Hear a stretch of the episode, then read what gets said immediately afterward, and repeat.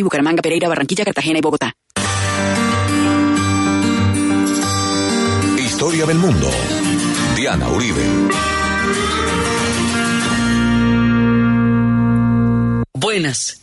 Les invitamos a los oyentes de Caracol que quieran ponerse en contacto con los programas, llamar al 338-0039, 338-0039 o escribir al email info arroba la casa punto com, info arroba la punto com, o consultar la página web www.lacasadelahistoria.com o el Facebook. Hoy vamos a ver la segunda parte de la gran literatura peruana. Realmente ellos son verdaderos gigantes en materia literaria. Hoy vamos a hablar de José María Arguedas y de Mario Vargas Llosa.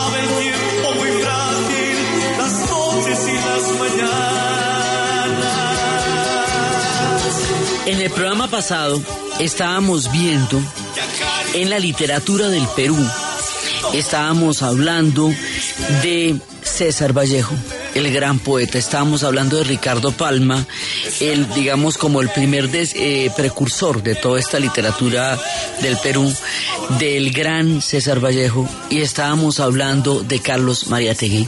Carlos Mariátegui no como un literato, sino como un ideólogo que a través de su trabajo de análisis generó una fuente de muchísima reflexión sobre el Perú que otros iban a utilizar para una- un fundamento de su literatura. Tanto no solamente la izquierda peruana se va a basar en Mariátegui, sino que diferentes escritores también lo van a hacer, como es el caso de Arguedas, que también se, se considera un hombre influenciado por la corriente de análisis de Carlos Mariátegui. Así vamos llegando a un momento en el que en América Latina se va a presentar un fenómeno enorme que se conoce como el boom latinoamericano.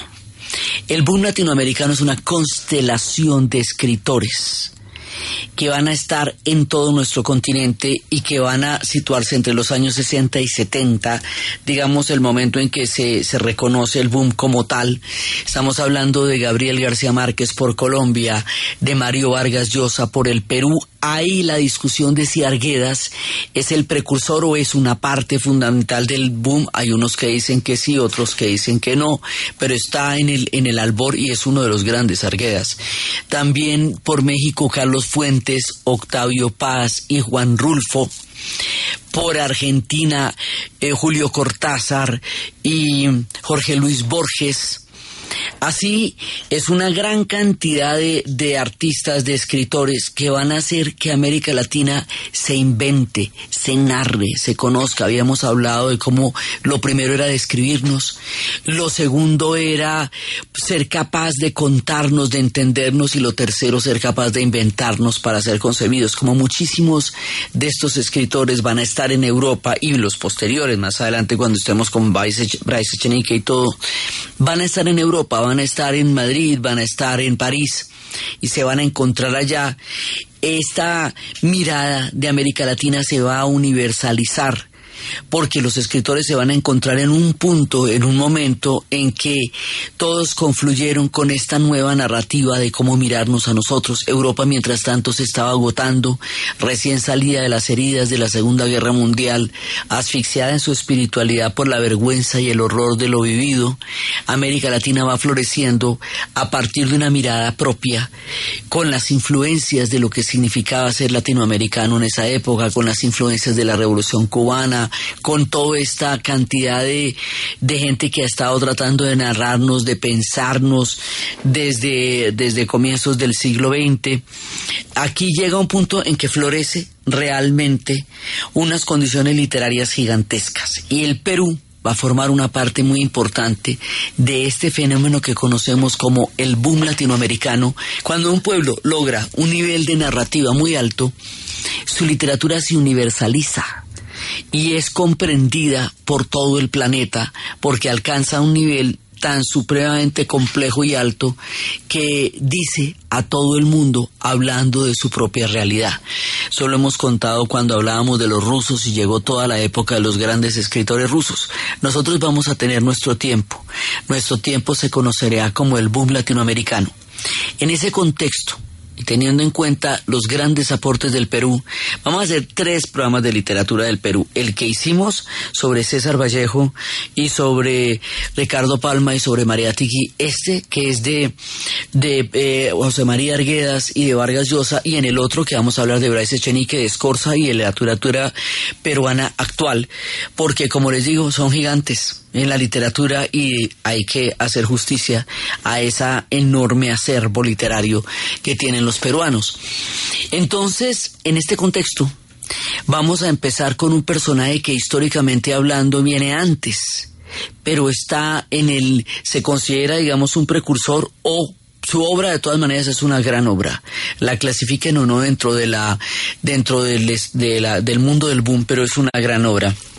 Se llama José María Arguedas. Esta es una historia trágica. Los dos, eh, los dos escritores que vamos a ver hoy tienen vidas completamente diferentes. Tienen circunstancias históricas muy distintas en el mismo Perú. Reflejan diferentes realidades de un mismo Perú.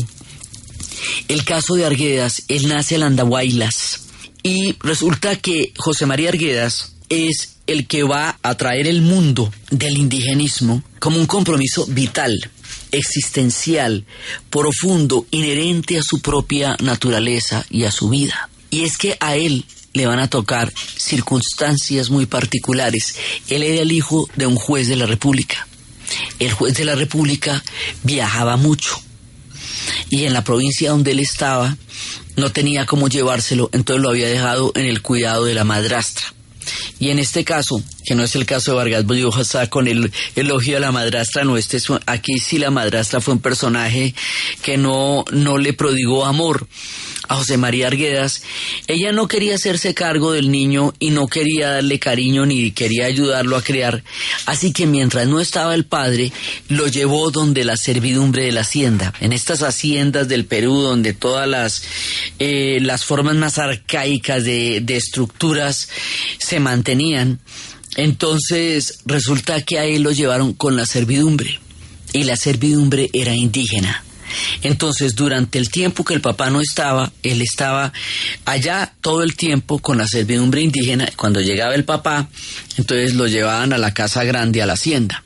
Él tiene unos rasgos, si ustedes lo googlean, muy hispánicos. O sea, se parecería mucho más a un español.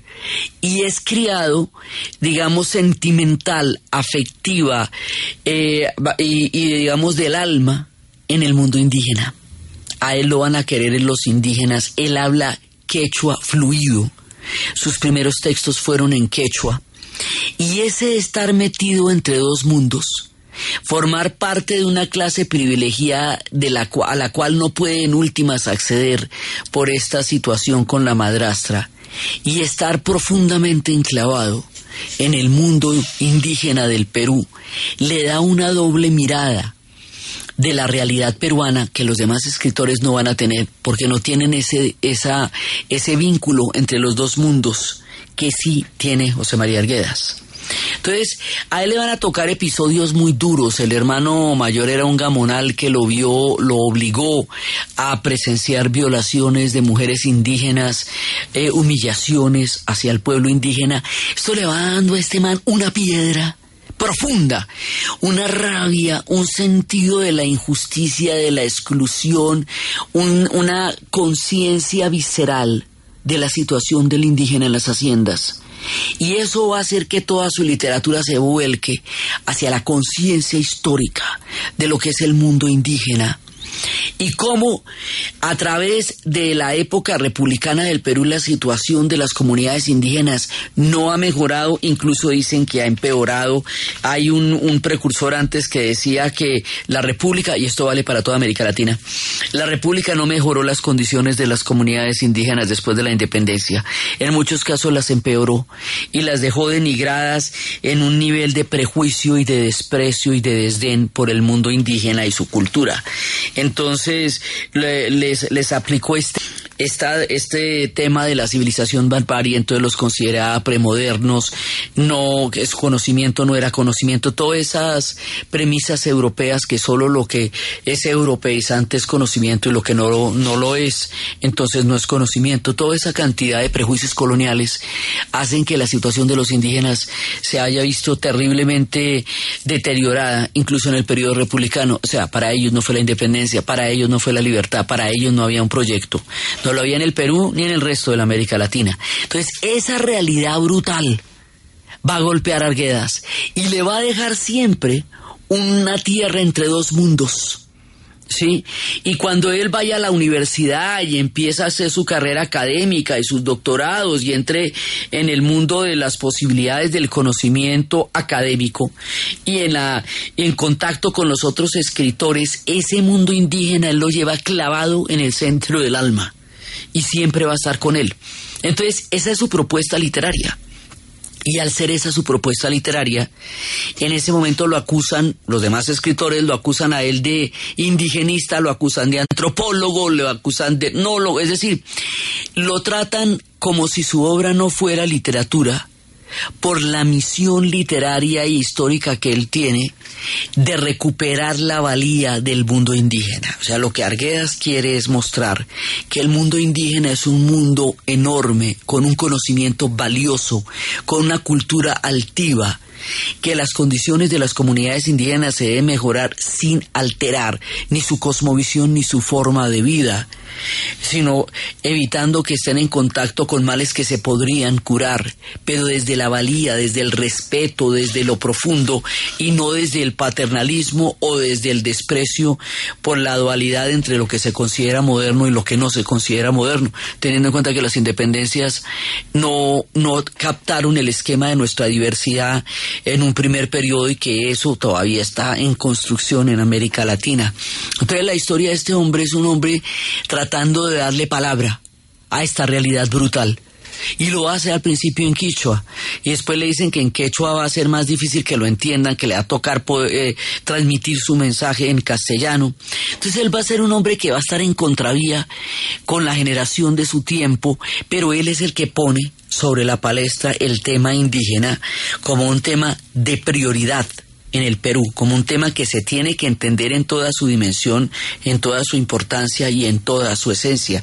Tuvo debates con Cortázar, en una época tuvieron un agarrón porque consideraba que, que Cortázar no, no describía una realidad a la que se debería haber comprometido. Cortázar consideraba que su compromiso era político profundamente con su vida, pero que su obra literaria no, no tenía por qué verse involucrada en eso. Arguedas consideraba que sí, que una cosa no se podía separar de la otra. Es decir, tuvo muchos altercados y muchos enfrentamientos con la gente de su época, pero su obra logra trascender el espíritu de un hombre que tiene un antiguo llamado para hacer al moderno Perú.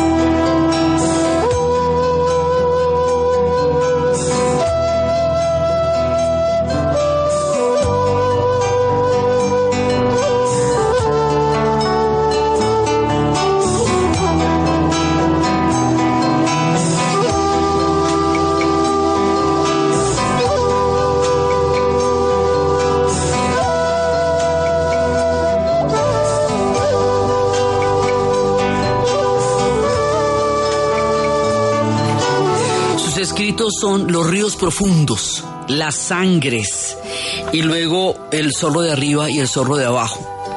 Son, digamos, los escritos fundamentales, ríos profundos o alguien, hay quienes lo consideran de la, digamos, de la misma envergadura de Juan Rulfo y de Pedro Páramo.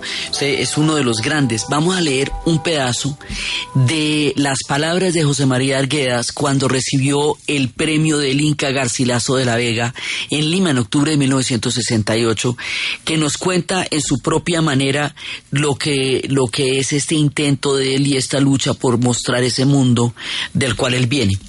Entonces dice, acepto, eh, el discurso lo titula No soy un aculturado.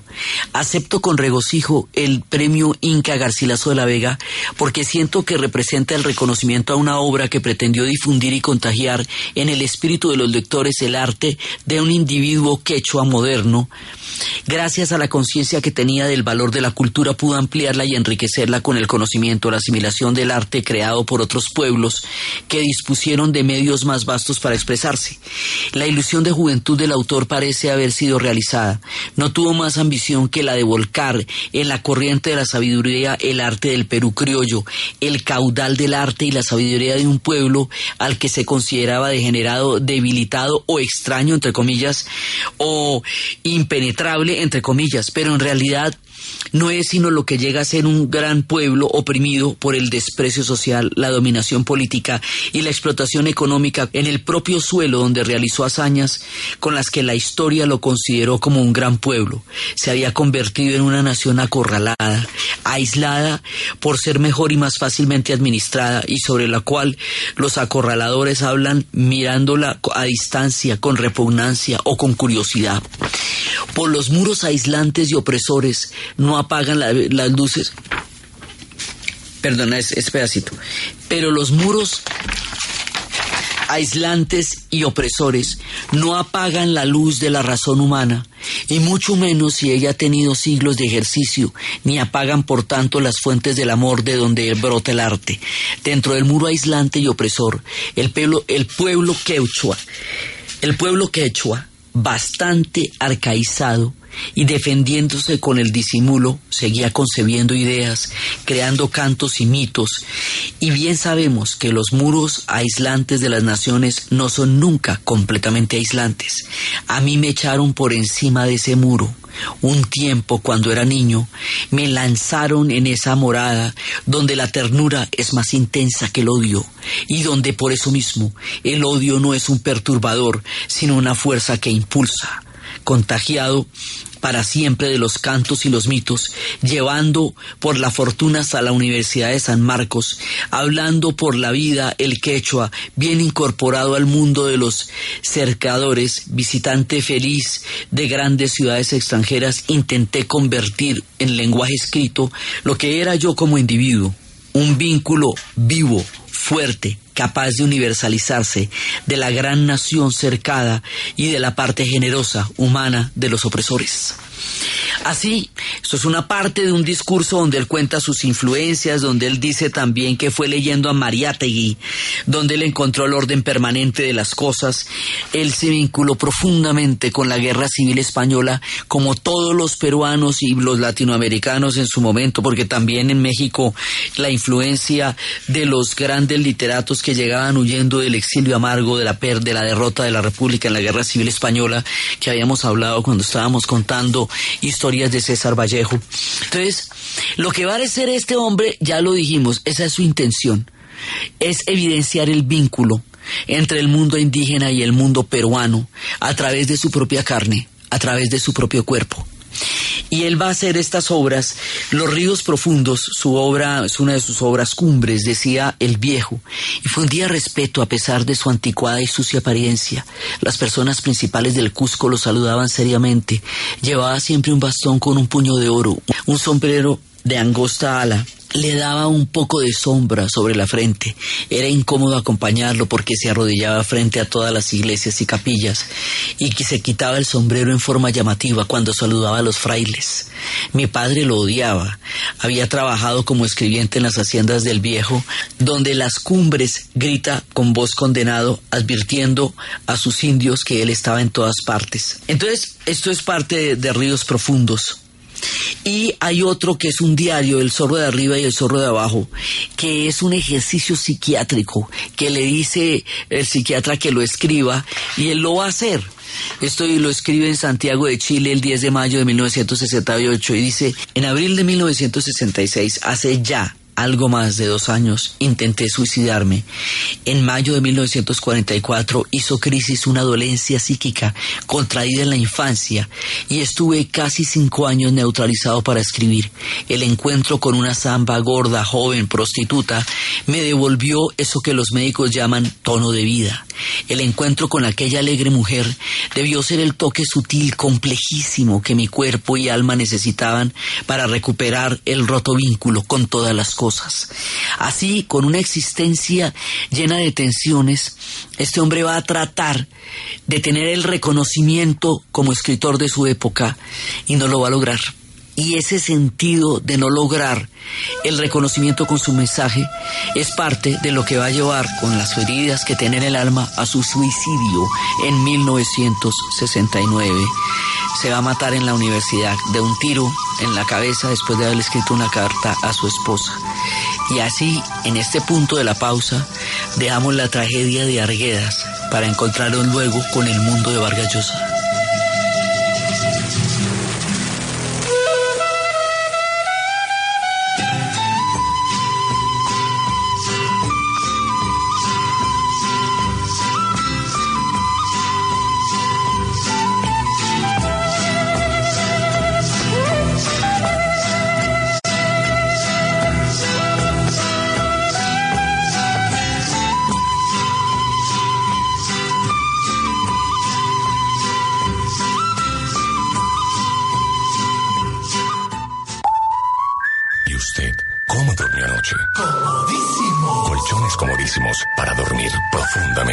Fundación Universitaria Juan de Castellanos somos una familia en donde te diviertes, aprendes valores, haces amigos, investigas, emprendes y estudias lo que tú quieres.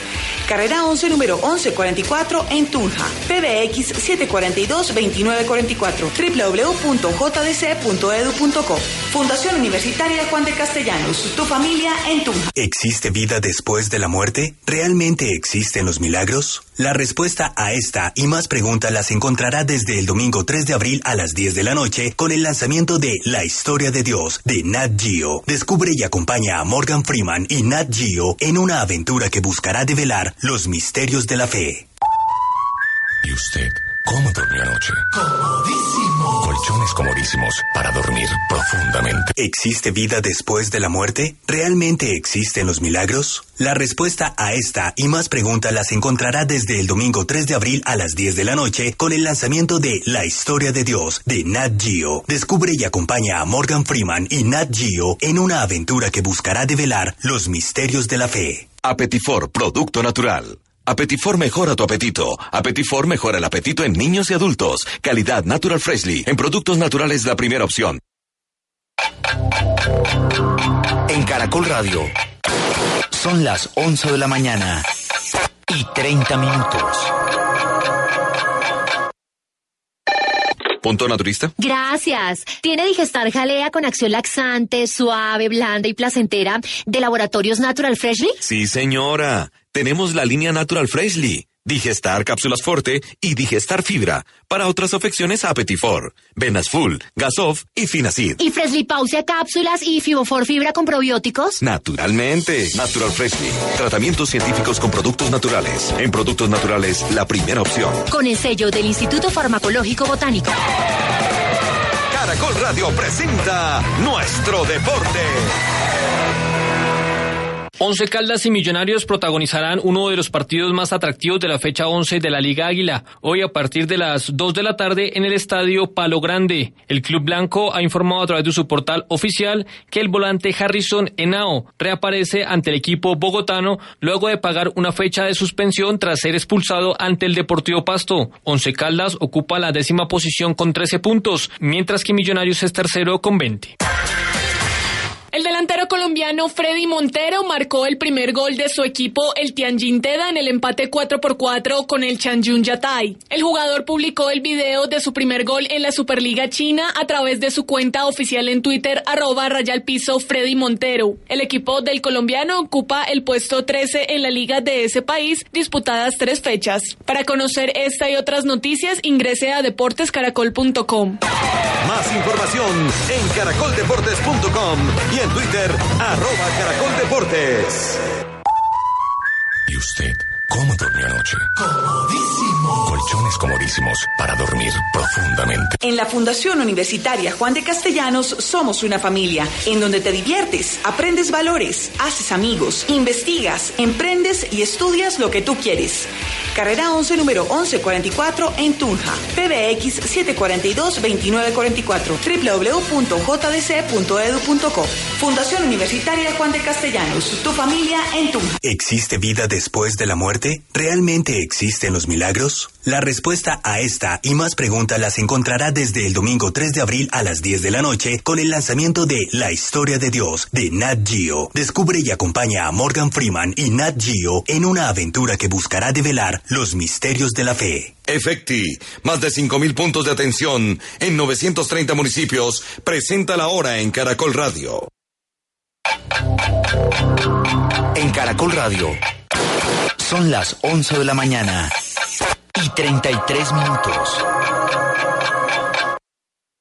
Ahora con Efecti puedes enviar tus giros por internet de forma ágil y segura. Desde tus cuentas puedes girar al instante con un solo clic para cobrar en más de 6.000 puntos de atención. Ingresa ya a www.efecti.com.co. Vigilado Mintic. Los eventos importantes de América Latina son noticia en Caracol Radio. No se pierda el cubrimiento especial de las elecciones presidenciales de Perú del 4 al 11 de abril desde Lima con Andrea Aguilar y Clara Elvira Ospina de América Televisión en alianza con la primera cadena radial colombiana Caracol Radio. Más compañía.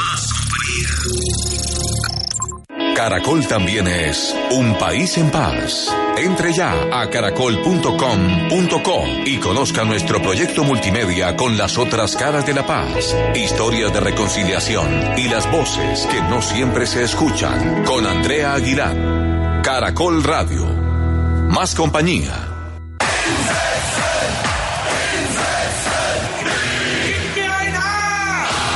Así forma cada noche el alargue.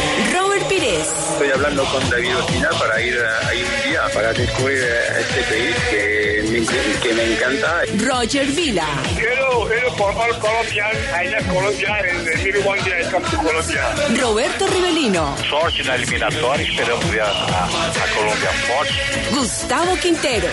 Están acostumbrados a jugar en calor, en frío, en altura, en nieve, en todo. Francisco Maturana. Y no pensar que se acabó el mundo y que Bolivia es el Valle de Múnich. Generaciones, todos los estilos. El alargue. Lunes a viernes a las 9 de la noche. En Caracol Radio.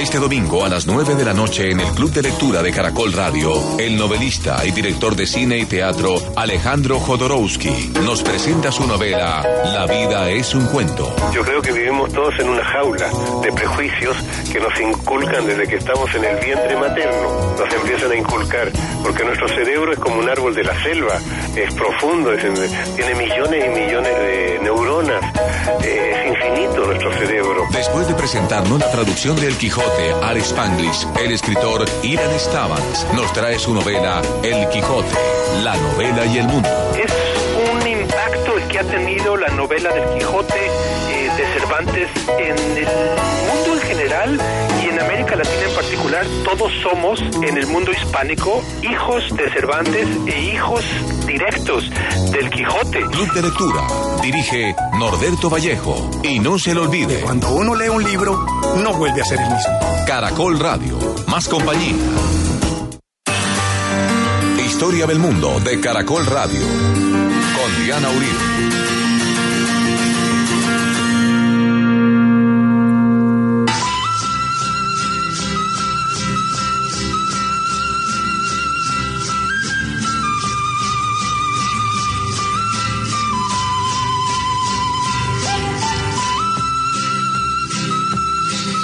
Después de ver esta figura trágica eh, de Arguedas y todo el sentido de su vida y, tratar de comunicar el mundo indígena y ponerlo en la primera plana de cualquier interpretación y cualquier lectura que hagamos de nosotros mismos como continente.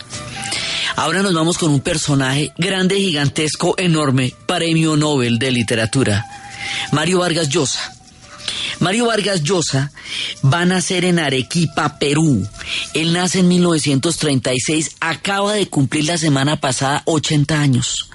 Entonces hay cualquier cantidad de homenajes a un hombre que se ha ganado todos los premios que se puede ganar uno en la vida. Él se ha ganado el Príncipe de Asturias, él se ha ganado el Premio Cervantes, el Premio Planeta, el Rómulo Gallegos y en el 2010 el Premio Nobel de Literatura. Un hombre que ha cambiado y ha hecho una huella impresionante en la literatura latinoamericana por toda la técnica de escritura. Ha escrito más de 18 novelas pero las más impresionantes desde la primera que era La ciudad de los perros. Él cuenta muchas historias, es un tipo muy ameno, muy, eh, digamos, muy cercano, muy lúcido, un personaje de una, de, una capacidad de entender el universo muy grande.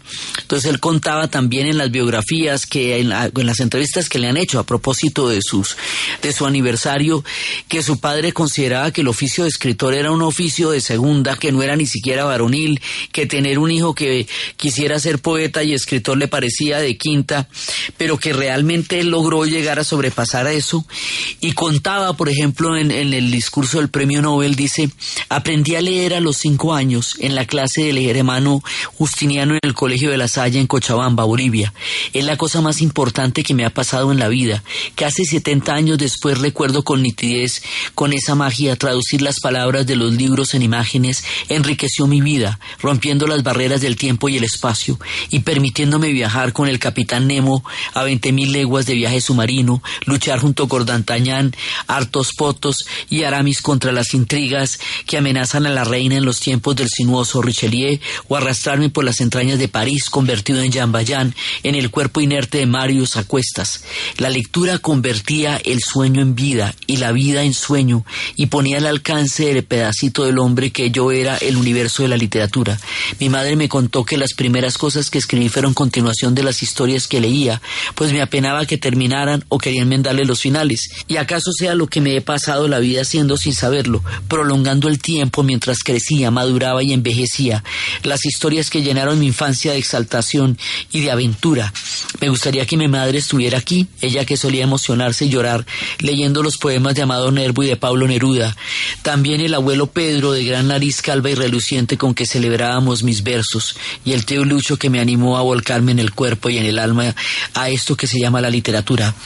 Entonces, él va contando su relación con la literatura. El papá, para evitar que se volviera poeta, y que se volviera escritor, lo metió en una academia militar de las más bravas del Perú, la Leoncio Prado, y allá en esa academia fue donde se inspiró para escribir su primera no, pues su novela más, más importante, la primera etapa, La ciudad y los perros.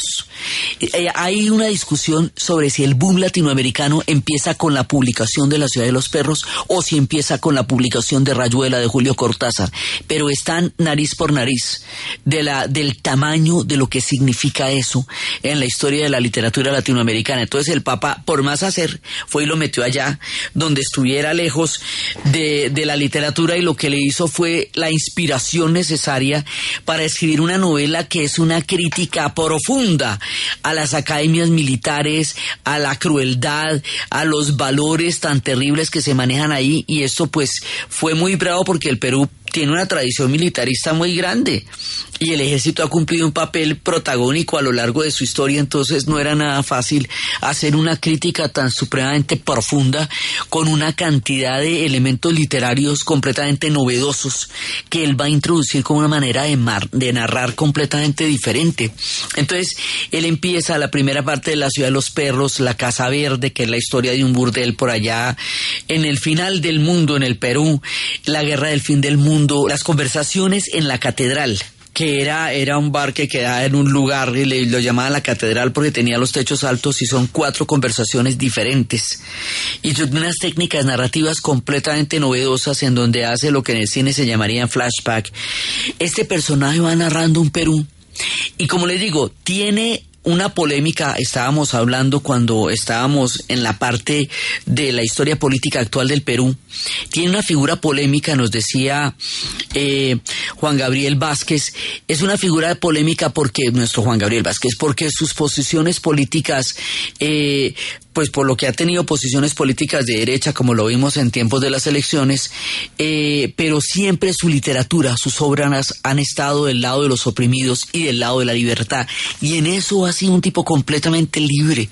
Su mentalidad es libre. Entonces, estábamos diciéndolo cuando hablamos de la política y lo reiteramos en la literatura. Hacemos una, una separación entre las posiciones políticas que él tuvo en un momento del Perú y la obra, porque es que la obra es una obra de denuncia, es una obra súper crítica, eh, toda su obra extensa, estuvimos hablando del sueño del Celta cuando estábamos en el tema de las caucherías y la casarana, eh, la fiesta del chivo muestra toda la barbarie de la época de Trujillo y todo lo que él hizo con ese país cuando lo volvió pues una volvió la República Dominicana pues un predio de él así terrible en, la- la fiesta de Chivo decía empieza Urania no le habían hecho ningún favor sus padres.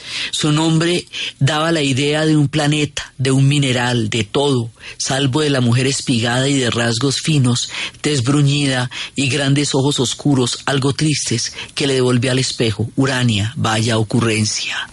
Empieza así la fiesta del chivo. En una ocasión estaba hablando sobre la, la cercanía entre la historia y la literatura. Entonces, la fiesta del chivo, que es la historia de Trujillo, él dice que esa novela le tocó escribirla porque, porque la novela lo llamaba, el tema lo llamaba, y que fue a República Dominicana y que se sentó con la gente. Entonces dice que los, los momentos más crueles, brutales y terribles de la novela son literales y le ocurrieron a las personas que estaban allá. Y toda la parte que modera la novela la escribe él.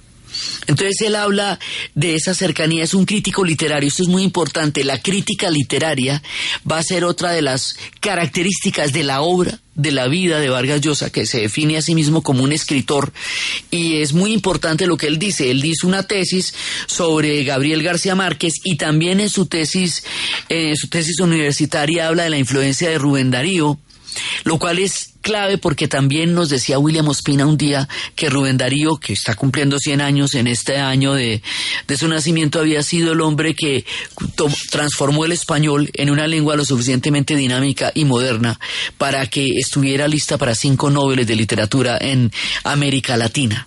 Entonces eso también es una influencia que también lo vemos no solamente en Neruda y no solamente en Gabriela Mistral, sino en Vargas Llosa. Todos, digamos, los grandes lo reconocen y William Ospina nos hace esa acotación acerca de la importancia de Rubén Darío y a la vez Mario Vargas Llosa lo eh, va a hacer su tesis sobre él, sobre Rubén Darío y toda la estructura narrativa de América Latina también. Este personaje es universal. Él no cree en los nacionalismos. Es profundamente peruano, siempre lo ha sido, pero no lo tiene como una definición de su relación con el mundo, aunque todo lo que escriba, la mayoría transcurre en el Perú. Hizo obras de otros pueblos, pero la mayoría transcurren en el Perú. Él ha vivido en todas partes. Estuvo en muchos lados, estuvo en París, estuvo en Barcelona, estuvo en Berlín, ha vivido en el mundo entero y su carácter cosmopolita, su manera de andar por todos los rincones del planeta hace que el nacionalismo no sea para él una definición última de una persona. Él dice que una persona no se define para él por el lugar donde haya nacido necesariamente. Entonces, esto hace que sea un personaje universal en todo el sentido de la palabra, un personaje global, un escritor capaz de concebir el universo en todos los rincones del planeta donde ha estado describiendo al Perú.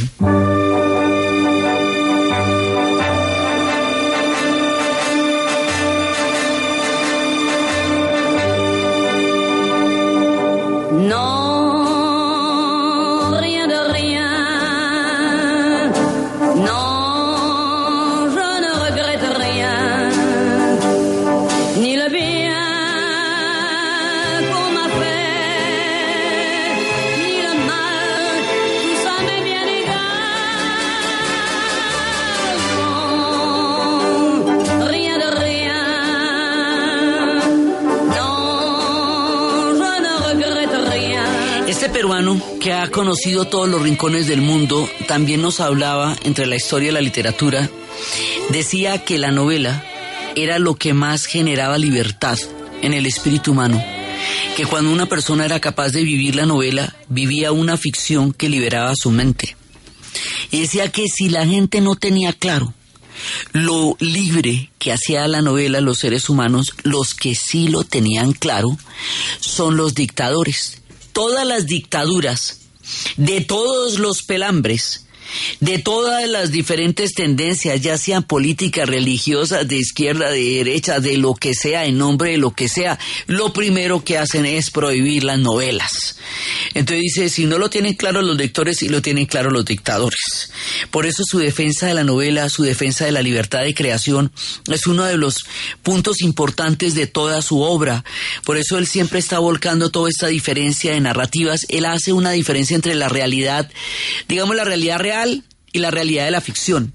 Entonces él toma elementos de la realidad real, pues así suene redundante, digamos, de, de, las cosas que están pasando y los vuelve personajes de ficción. Él dice que esos personajes, una vez que se vuelvan de ficción, se le escapan a él, ya tienen su propia vida y tienen su propio curso, y la novela en sí misma se basta y ella se explica en sí misma, aunque esté basada en hechos reales, pero ella misma es una realidad diferente.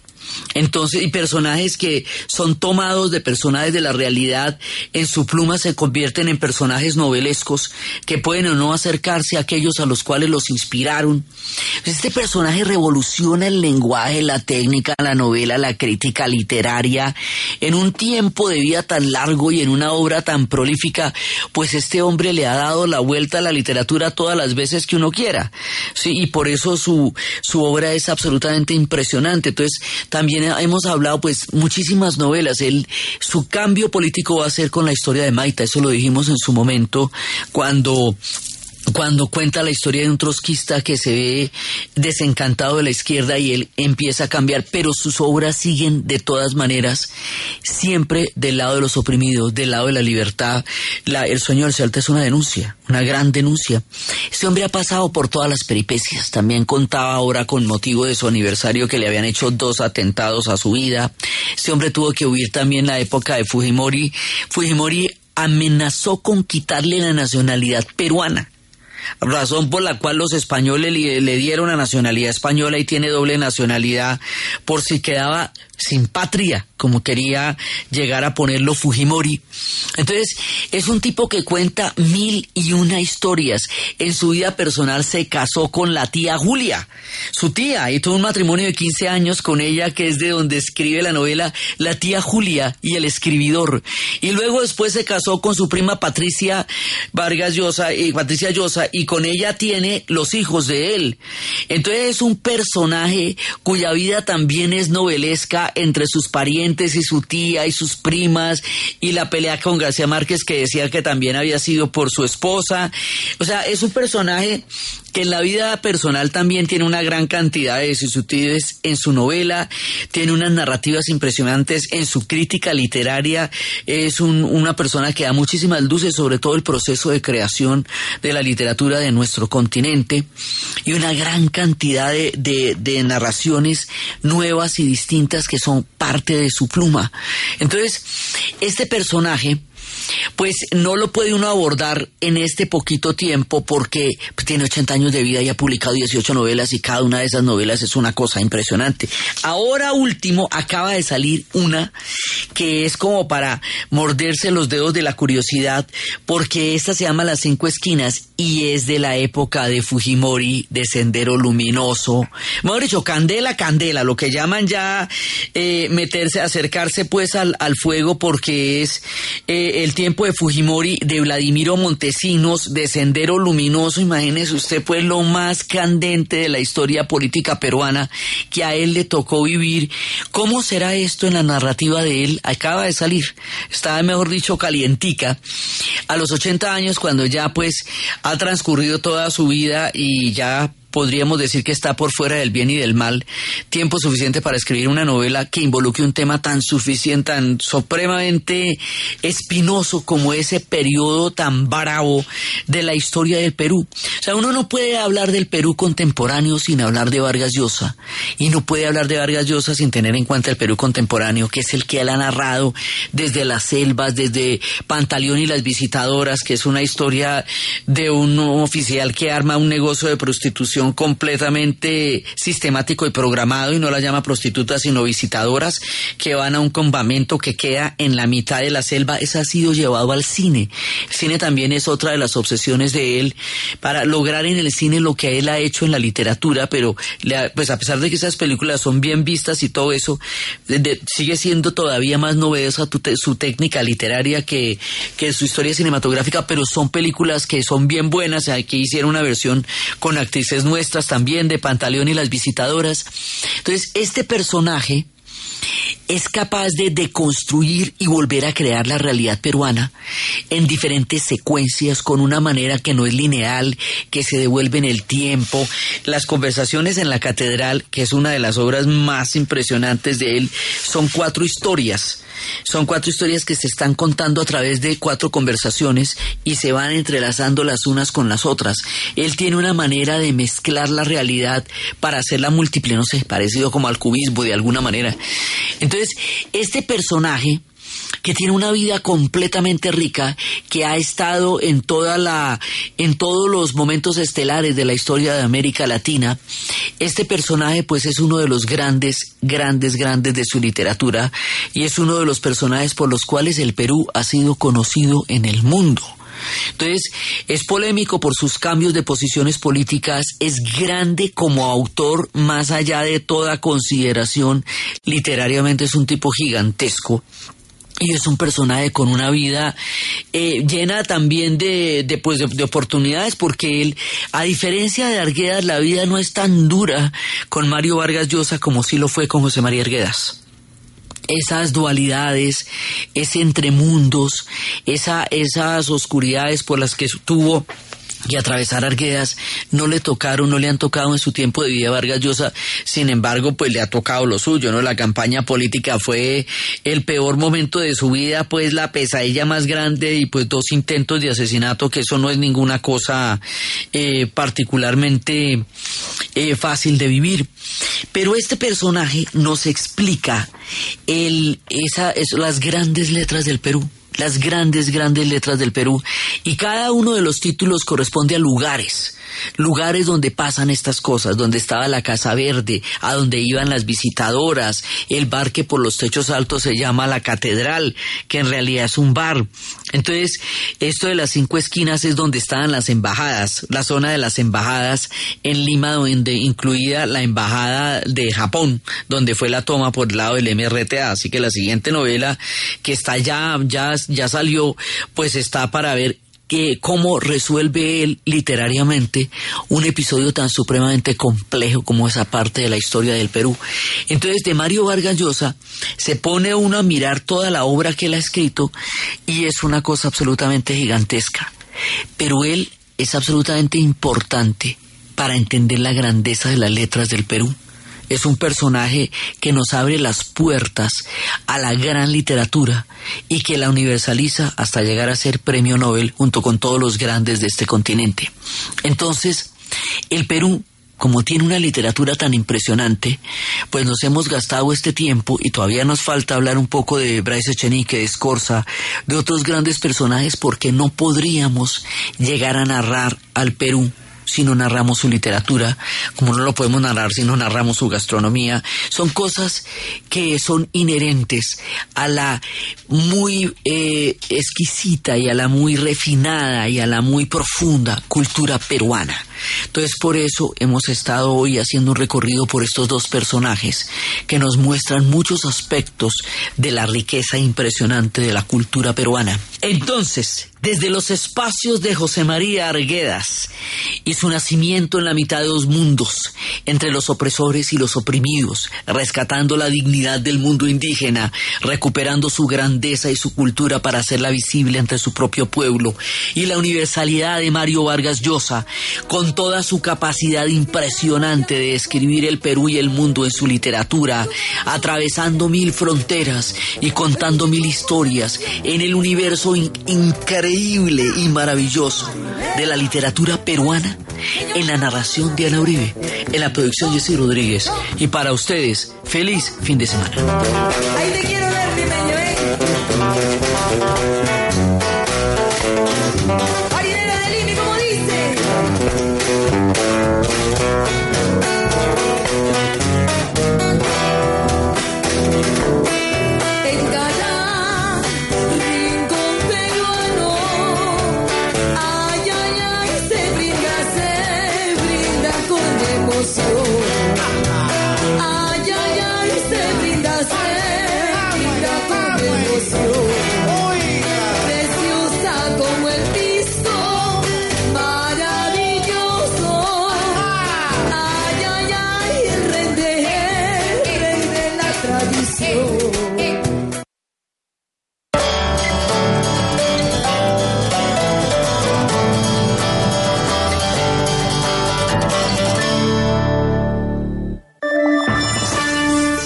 Caracol Radio.